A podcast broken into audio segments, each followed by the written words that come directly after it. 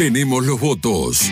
Tenemos las urnas. Y ahora tenemos las llaves de la Casa Rosada. Con Marcela Feudale. En la cielo, puro aire. aire. Apenas 49 días habían transcurrido entre el 25 de mayo día de la toma de posesión de Héctor J. Cámpora de la presidencia de la Nación, y el 13 de julio de 1973, cuando tanto el presidente como su vicepresidente, Vicente Solano Lima, renunciaron a sus cargos.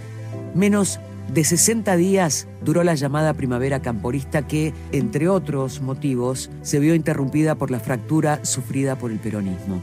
Sus trágicos y violentos enfrentamientos internos, ocurridos en Ezeiza a la llegada de Juan Domingo Perón al país el día 20 de junio de 1973, liquidaron no solo la gobernabilidad de Cámpora, sino además el clima de expectación y movilización popular vivida durante la campaña. Dentro de este marco de crisis y tensión se iniciaba la segunda campaña electoral de 1973. Todas esas personas decididamente con el pecho descubierto se encaminan hacia el sitio desde donde proviene el fuego por parte de un sector. Como ustedes saben, esto se trata de un enfrentamiento entre dos tendencias. El avance es masivo, portando banderas. Realmente es una escena, fíjense lo que es ustedes. No necesita descripción. Una corrida en masa. Algunos, por supuesto, se dirigen directamente a buscar protección. Aquí vean, vean, aquí, realmente la situación se torna tensa y confusa por cuanto las balas perdidas abundan.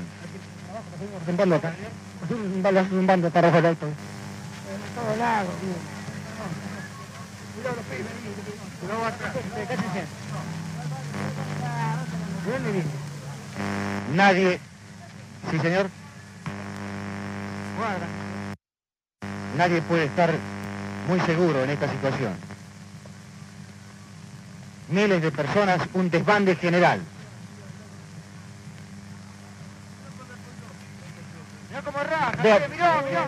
bombas molotov, inclusive... Guarda, atención, atención, atención. Vean ustedes esa persecución, dos automóviles directamente vinculados con la violencia. Las llaves de la Casa Rosada. Los secretos mejor guardados ahora los devela Marcela Feudale.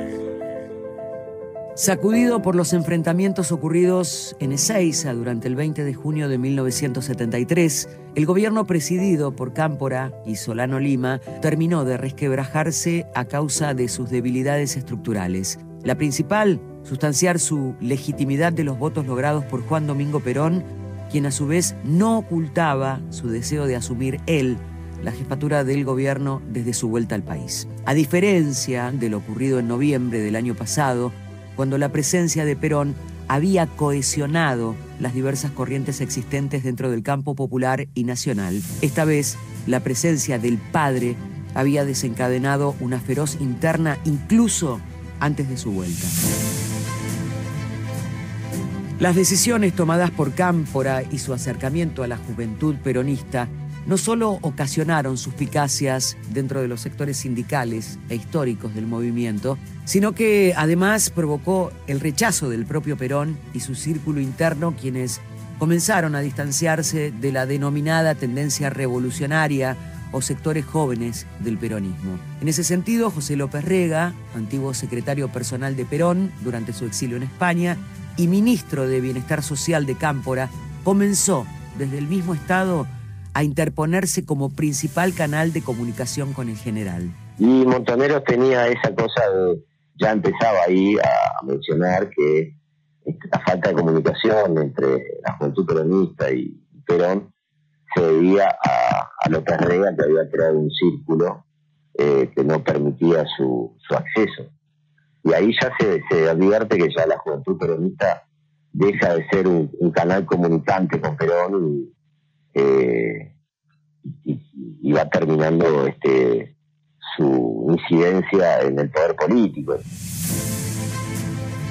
El distanciamiento de Perón, de quienes habían sido su principal palanca para movilizar a la juventud, se marcó más aún a su vuelta a la Argentina, pues convirtió su casa en el barrio de Vicente López en un centro de poder alterno donde el gabinete de Cámpora tomaba decisiones de Estado o se reunía con el alto mando de la Fuerza Armada. La precaria legitimidad de Cámpora fue puesta en entredicho tanto dentro de las filas peronistas ansiosas por encumbrar nuevamente a Perón, como por la prensa, generando un clima de incertidumbre social y política. Escuchemos al especialista, historiador y periodista Marcelo Larraqui hablando sobre el distanciamiento de Perón. No, eh, yo creo que es directamente de Perón, porque Perón toma como la decisión del distanciamiento, lo toma Perón, eh, incluso antes de volver al país. Eh, Perón de alguna manera la juventud peronista y Montoneros había sido muy importante en el regreso de Perón. Calma, calma. Quien nos habla es Marcelo Larraqui, docente, periodista e historiador, autor de la biografía de López Rega y de Perón a Montoneros, entre otros trabajos. Nos describe en qué consistió la denominada solución Lastiri. De ese mismo clima de desconcierto emergieron dos actores que pese a sus difusas figuras detrás del mismísimo Perón, resultaron claves tanto para la definitiva renuncia de Cámpora como de los eventos que comenzaron a desarrollarse. José López Rega y su yerno Raúl Lastiri asumieron el control de una situación tan compleja como violenta. Sí, bueno, justamente la, solución Lastiri, por, decirlo así, entre comillas, será para encontrar un sustituto a Cámpora, eh, al gobierno de Cámpora y todo el, andamiaje, digamos, de la tendencia izquierda peronista que estaba en su gobierno, no solamente en el gobierno nacional, sino en las provincias, tenía mucha incidencia en algunas gobernaciones después el propio Perón se va a ocupar de intervenir en el año 1974 y luego ese tipo de intervenciones las complementa Isabel, intervenciones federales en las provincias.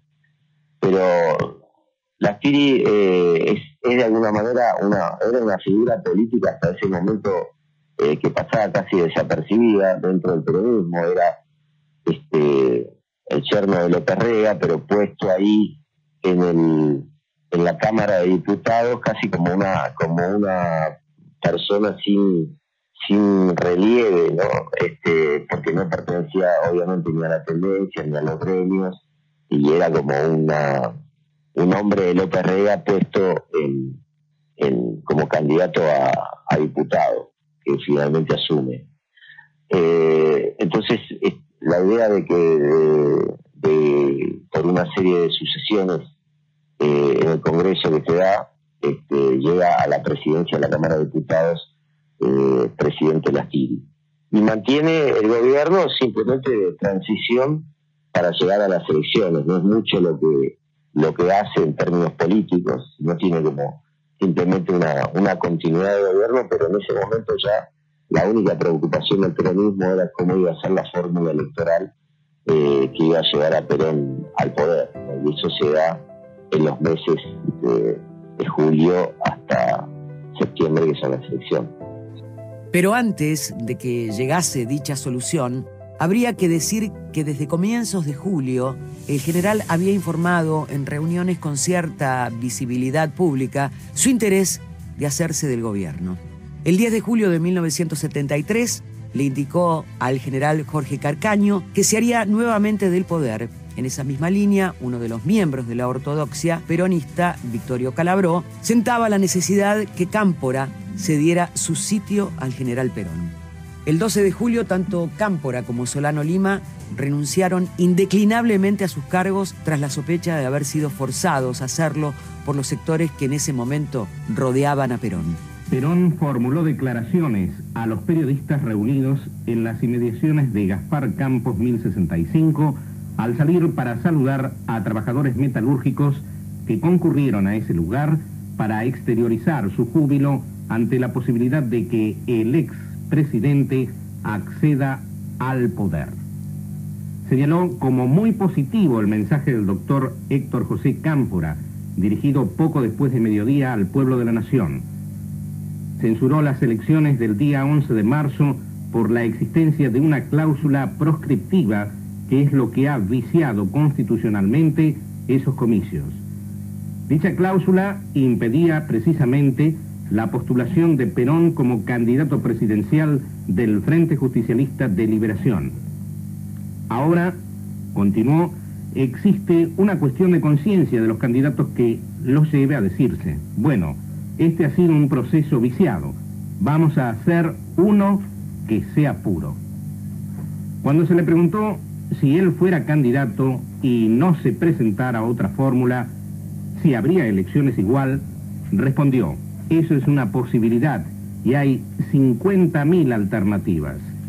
Perón consultado sobre si la renuncia del gabinete significaba una crisis político-institucional, especialmente para el inversor extranjero, el líder del justicialismo subrayó que hay crisis positivas y negativas. Para mí, esta es positiva. Las llaves de la Casa Rosada. Los secretos mejor guardados. Ahora los devela Marcela Feudale. Un Perón, seguro de su victoria, dejó que su entorno personal, con López Rega y Lastiri a la cabeza, fueran quienes operaran los resortes institucionales para acelerar su vuelta al gobierno. Solo así podía explicarse el nombramiento de Lastiri como presidente interino pese a ser jefe de la Cámara Baja del Legislativo Nacional, cuando la Constitución Nacional preveía explícitamente al presidente de la Cámara de Senadores como el segundo al mando para ocupar la silla de Rivadavia en caso de renuncia. La explicación para semejante situación resultaba sencilla. En conocimiento de ese artículo, López Rega, con el propósito de colocar a su yerno como primero en la cadena de sucesión institucional, mandó al presidente del Senado, Alejandro Díaz Vialet, a una misión a Europa sin significado alguno, dejando libre el acceso al sillón de Rivadavia al mencionado Lastiri. Concluye la revista, el señor Raúl Alberto Lastiri se dirige hacia una de las dependencias de la Aeroestación Metropolitana Sector Militar. El presidente de la República, tras 10 minutos de, partir con las autoridades militares, se retira ahora de la aeroestación sin formular ningún tipo de declaraciones, decisión que se hizo conocer hace minutos al periodismo. Presentado por la prensa del momento como un hombre comedido, equilibrado y muy cercano al general Perón, Lastiri asumió el relevo transitorio de Cámpora en una ceremonia corta bajo la promesa de convocar a elecciones a la brevedad posible. Sin cortapisas, en una de sus primeras alocuciones públicas, se comprometió en recuperar la seguridad y llevar a cabo una depuración que llegaría incluso al mismo gobierno. En ese marco destituyó a los ministros Esteban Rigui y Juan Puig, cercanos al movimiento de montoneros y los sustituyó por Benito Jambí y Alberto Viñez, quienes eran miembros del Círculo de López Rega. También se convocaron elecciones para el 22 de septiembre del año en curso. Escuchemos ahora a Marcelo Larraqui que nos habla sobre la transición del gobierno de las Tiri. Sí, hubo, hubo incidencia porque salen sectores del camporismo, ¿no? O sea, eh, hay un, retoque en el gabinete, Viñez después va a tener relación con la con la logia Propaganda UE, eh, Rigger, un hombre de riñón del camporismo, eh, obviamente sí, me refería simplemente a las medidas este, eh, que, toman las TIRI, este, no son medidas eh, de trascendencia, sino básicamente como para mantener la transición hacia las elecciones. Pero sí, pierde poder este, estos dos hombres de, de Cámpora este, salen del gobierno y de alguna manera eh, el camporismo pierde la, la, batalla secreta que tiene con, con Perón, ¿no? Este, cuando se conoce su renuncia en, en julio de 1973. La transición comenzó a mover la marea peronista. El sindicalismo desplazó a la juventud peronista como eje de movilización electoral. Al punto que la campaña electoral eh, que lleva Perón al poder tiene mucho más relieve los gremios que la juventud peronista o obviamente que Montoneros. Esta es la diferencia de la campaña de Campo y la campaña de, Perón. Perón se busca que los gremios este, movilicen y tengan este eh, de alguna manera sea el apoyo eh, electoral eh, más sustancial para, para el tercer gobierno de Perón. El interés de la campaña produjo quién podría resultar el acompañante de fórmula del general Perón, pues aún se encontraba fresca su propuesta del año anterior de intentar reunirse con Ricardo Balbín con el propósito de lograr una coalición entre las principales fuerzas políticas de aquel momento. Sin embargo, a las conocidas tensiones presentes dentro del movimiento, también se sumaba el rechazo de la dirigencia radical a cualquier iniciativa de concertación con Perón. El binomio peronista no solo resultó el principal foco de atención de la opinión pública ante la negativa de Balbín, sino además determinó la dirección que podría tomar el partido en adelante luego de la toma de posesión de las Tiri. Los siguientes días del mes de julio convirtieron el distanciamiento de Perón de la juventud de su movimiento en completo divorcio. El 21 de julio, Perón nombra a López Rega como su intermediario con las fuerzas que componían a ese sector, lo que fue inmediatamente rechazado por estas quienes veían al exsecretario como un factor ultraconservador dentro del partido. El 22 de julio, Jambí, en calidad de ministro de Interior, señala a las fuerzas de la JP como principales interesadas en desestabilizar el país. Las llaves de la Casa Rosada. Dirigido por César Luis Menotti con una generación de jugadores experimentados como Alfio Basile, Oscar Babington y un joven René Houseman, Huracán logra lo que aún hoy resulta su único título en el profesional. Distinguido por su buen trato de la pelota, este triunfo no solo impulsó a Menotti a la selección nacional que ganaría el Mundial del 78, sino que además creó el mayor mito del fútbol lírico argentino. El entusiasmo y el fervor hizo que prácticamente todos los jugadores del equipo campeón fueran arrancados de los camarines para participar en esta vuelta olímpica, así, entusiasta y desordenada, con que Huracán estaba festejando prácticamente su consagración como el mejor del Metropolitano del 73. Allí está Russo, allí está Buglione, que hoy no jugó pero participó ansiosamente detrás de la línea de cal de las ambiciones de este huracán. Allí está César Luis Menotti, el técnico del equipo campeón también llevado en andas. Allí están Rodanti, Carrascosa, Nelson Chavay y Alfio Basile, dos campeones del mundo que llegaron alguna vez a este Parque de los Patrillos para consagrarse campeones metropolitanos con la casaca blanca y roja. Allí está el chico Escalice, ahí está también Omar La Rosa y otra vez René Houseman, que participa integralmente de esta alegría indescriptible. Protagonizada por Arnaldo André y Soledad Silveira, se estrena la telenovela Pobre Diabla, un hito del género melodramático argentino. Sería caracterizada por las crónicas como un hijo que después de muchos años reclamará ser reconocido como hijo legítimo, una mujer dejada atrás que reclamará ser reconocida como un amor verdadero y una viuda que también reclamará ser aceptada por una familia. Todos esos elementos se entrelazan con los reclamos de los muchos grupos que reclamarán su legitimidad en la incipiente democracia de la sociedad argentina de 1973. A compartir este, este momento.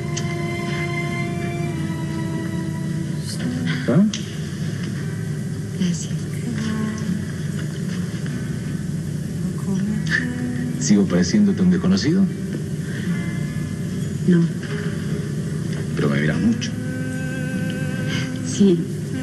¿Sabes por qué? Porque tengo los ojos tristes.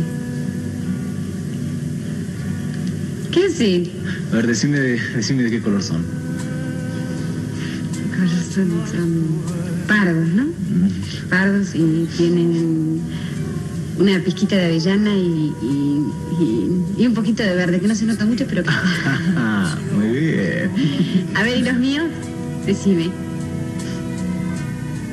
Dale. Sí. No sé. ¿Te fijaste? No. ¿Te enojaste? No, no, no. No, mis ojos son muy chiquitos y pueden pasar desapercibidos. ¿Sabes? Yo nunca me enamoré de una, chica joven. ¿Te gustan las cuarentonas? Sí, sí, de 30 para arriba, la mujer mujer. Eso quiere decir que yo con mis 17 años soy un varón varón.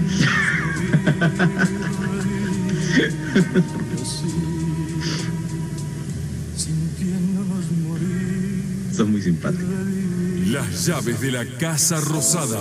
La decisión de la posibilidad de una fórmula Perón-Perón, conformada por el teniente general Perón y su esposa Isabel Perón, resultó la tapa principal de los diarios y charlas de café, a pesar de las permanentes desmentidas realizadas por José López Rega, quien a la constante pregunta respondía insistentemente que no expondrían a la esposa del general a una situación compleja ante la posible muerte de su enfermo y anciano cónyuge. En medio de esta situación, el gobierno, por medio de su presidente interino, proseguía en su señalamiento a la izquierda y en la necesidad de trabajar por una unidad nacional que tampoco era compartida por la Unión Cívica Radical, que aún seguía solicitando las explicaciones al gobierno provisorio por el modo en que se conformó luego de las renuncias del binomio presidencial. Dentro de ese marco de profunda tensión social, en la que tanto Perón como el gobierno responsabilizaban a los sectores juveniles de la izquierda como los principales responsables de la alteración que, a su juicio, sufría la sociedad argentina, se decidió el 4 de agosto de 1973 la fórmula. El general eligió a su esposa, María Estela Martínez, como compañera de fórmula con los compromisos tanto de restaurar el orden social extraviado como el de bloquear los avances de la izquierda dentro de las provincias.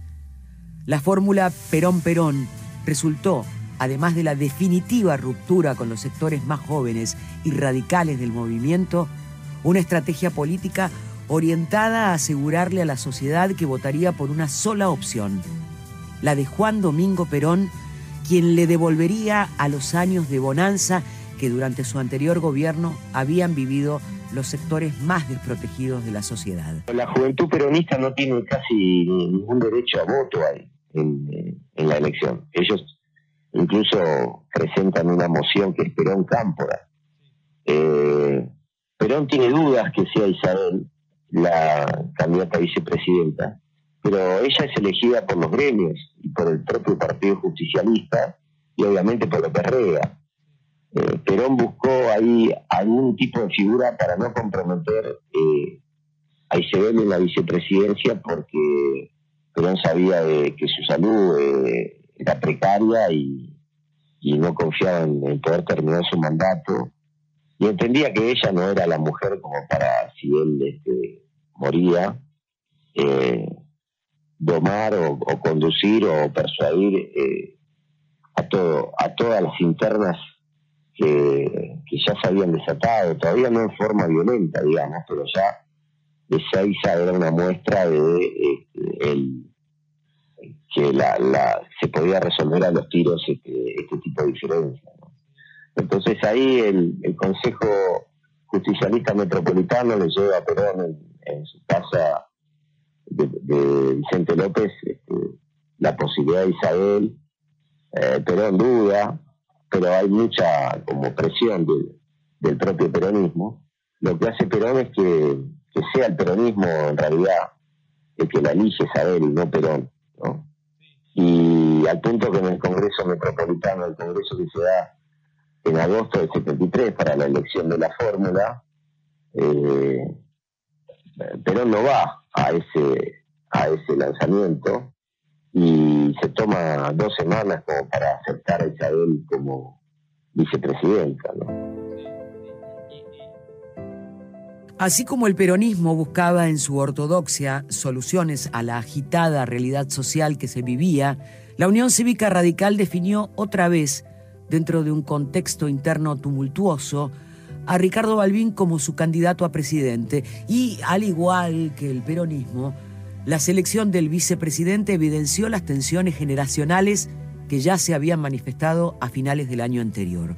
Otra vez, Raúl Alfonsín lideró las críticas hacia la posibilidad de una fórmula Perón-Balbín y solicitó la convocatoria a unas nuevas internas que fue inmediatamente rechazada por la línea nacional que comandaba Balbín. Las disputas entre ambos sectores llegaron a su mayor nivel el 11 de agosto dentro de la convención que llevaban a cabo, cuando sectores juveniles cercanos a Alfonsín fueron desalojados del recinto como consecuencia de sus cantos contra Balbín.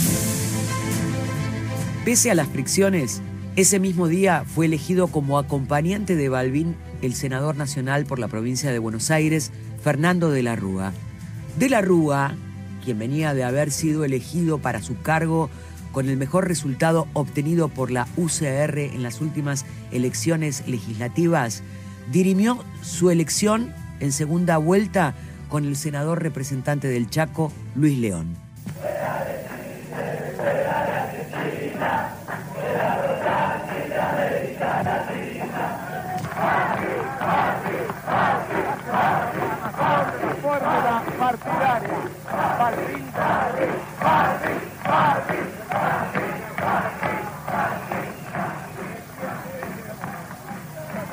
En este momento se procede a la proclamación de la fórmula por el Partido Radical Balbín de la Rúa. Es Ricardo Balbín, el hombre que entregó su juventud y su vida, no solo a favor del radicalismo, sino de toda la causa del civismo nacional. Eso lo cuando candidato presidente, doctor Ricardo Balbín. Y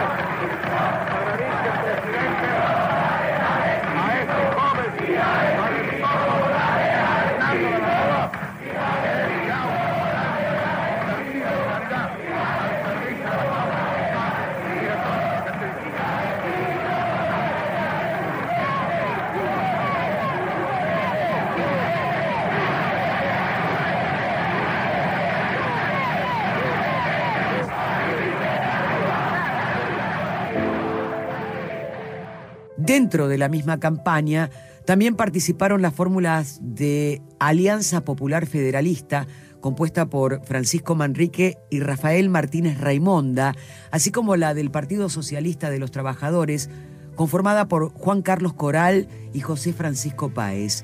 Sin embargo, el panorama electoral pronosticaba que sería dentro del peronismo donde se determinarían no solo las elecciones, sino también el sentido de los sucesos que aún faltaban por venir. Desde principios de agosto y hasta finales de septiembre, las propuestas de las distintas candidaturas se rigieron por un discurso de restauración del orden político y la preservación del orden social en democracia, mientras que el gobierno provisional intentaba seguir los lineamientos emanados por Perón. Sin embargo, pese a las resistencias de este, los sectores jóvenes de izquierda se mantuvieron movilizados, al menos hasta el 31 de agosto. Muy bien, señores.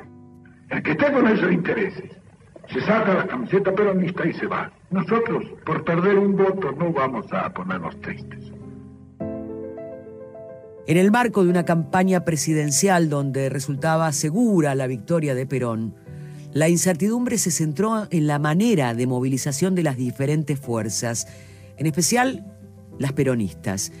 Mientras la tendencia revolucionaria mantenía su postura de enfrentarse a la dirigencia del movimiento, el sector sindical mantuvo el pulso contra ellos a través de su capacidad para organizar, movilizar y concentrar sus votantes mediante actividades de calle. La tendencia mantuvo su postura de toma de espacios públicos y amedrentamiento de las élites burocráticas y económicas del país. Sí, el tema es que la juventud peronista o todo ese arco que era de movilización, que la izquierda peronista, queda como sin candidato, pero a la vez no puede romper con Perón porque es, su, es el hombre por el que ellos habían luchado para volver al poder. Lo que pasa es que llega al poder Perón en condiciones que la, la juventud peronista no imagina, es decir, con una prevalencia de poder político de parte de los gremios y de parte de, digamos, como se decía, la burocracia sindical y los sectores del peronismo ortodoxo. Entonces, eh, era como que sí, el partido había cambiado en el segundo tiempo, digamos, ¿no? En el primer tiempo, con un claro dominio de la izquierda peronista a través de la candidatura de Cámpora, y después la candidatura de Perón Perón, en realidad es, es una, una molestia latente para la juventud peronista, pero no, no pueden este, rechazar a Perón, que era obviamente el padre del movimiento y era el hombre que ellos este, le debían su, su devoción y porque habían luchado para su regreso. Pero ahí se ve en el acto de la fórmula, que Perón tiene muy pocas apariciones públicas. La disputa electoral, luego del lanzamiento del matrimonio Perón como fórmula presidencial, provocó que el resto de las candidaturas evitaran cualquier contrapunto contra la pareja. Apenas Balbín ensayó algún modo de debate contra Perón. Las llaves de la Casa Rosada. Luego de una abúlica campaña electoral que contrastó con la intensa lucha interna dentro del peronismo, el 22 de septiembre se realizaron las elecciones con el resultado esperado. Perón Perón lograba ganar en primera vuelta con el 61,85% sobre la opción encabezada por Balbín de la Rúa, que apenas había sacado el 24,42%. La victoria aplastante de Perón, sin embargo, resolvería finalmente el único dilema presente durante toda la campaña. ¿Qué postura asumiría el viejo definitivamente dentro de una interna que, al exceder los márgenes del movimiento, amenazaba con terminar la supuesta paz social tan señalada por los factores de poder? También desde los automóviles ha comenzado a bajar gente. El misterio no demoró mucho en solucionarse, pues pocos días antes de la toma de posesión, el gobierno provisional declaró la ilegalización del ERP, Ejército Revolucionario del Pueblo, una de diversas variantes de la juventud peronista. En esa misma línea, se nombró como jefe de la policía al general retirado Miguel Iñiguez, conocido por su dureza durante los años de Frondizi. Por su parte, los sectores sindicales, dolidos por el homicidio del secretario de la CGT, José Rucci, tres días después de la elección, iniciaron una campaña de persecución pública contra la JP, delineando una atmósfera de consternación y mayor hostilidad. Dicha noticia conmovió toda la sociedad. Este es el clima que se vive. En este lugar, producto de un atentado, murió el dirigente José Ignacio Rucci.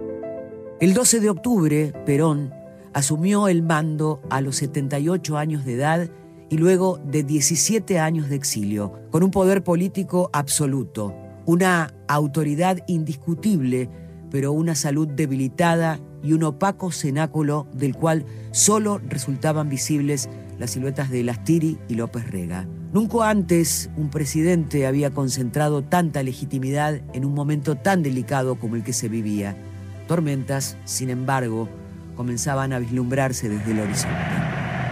En la vida de los hombres,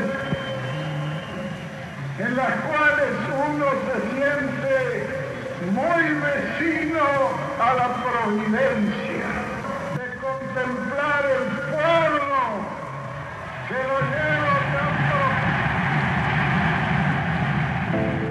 La frágil salud del general Perón le pasó factura en muy poco tiempo, pues al año siguiente morirá asumiendo su esposa María Isabel la presidencia y con ella todo el círculo íntimo de Perón. Estamos viviendo horas asiagas, circunstancias que debe retemplar el espíritu del pueblo argentino en un sentido de verdadera unidad nacional.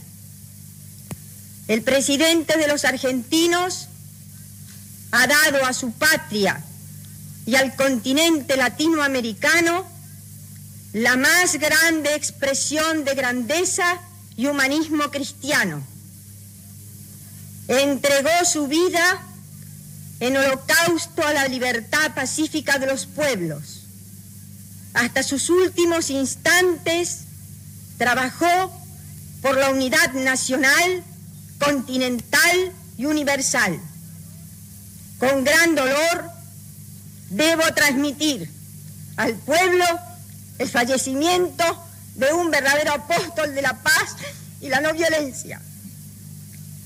Asumo constitucionalmente la primera magistratura del país, pidiendo a cada uno de los habitantes la entereza necesaria dentro del lógico dolor patrio para que me ayuden a conducir los destinos del país hacia la meta feliz que Perón soñó para todos los argentinos. Ruego a amigos y adversarios que depongan las pasiones personales en bien de una patria libre, justa y soberana. Que Dios me ilumine. Las llaves de la Casa Rosada. Con Marcela Feudale.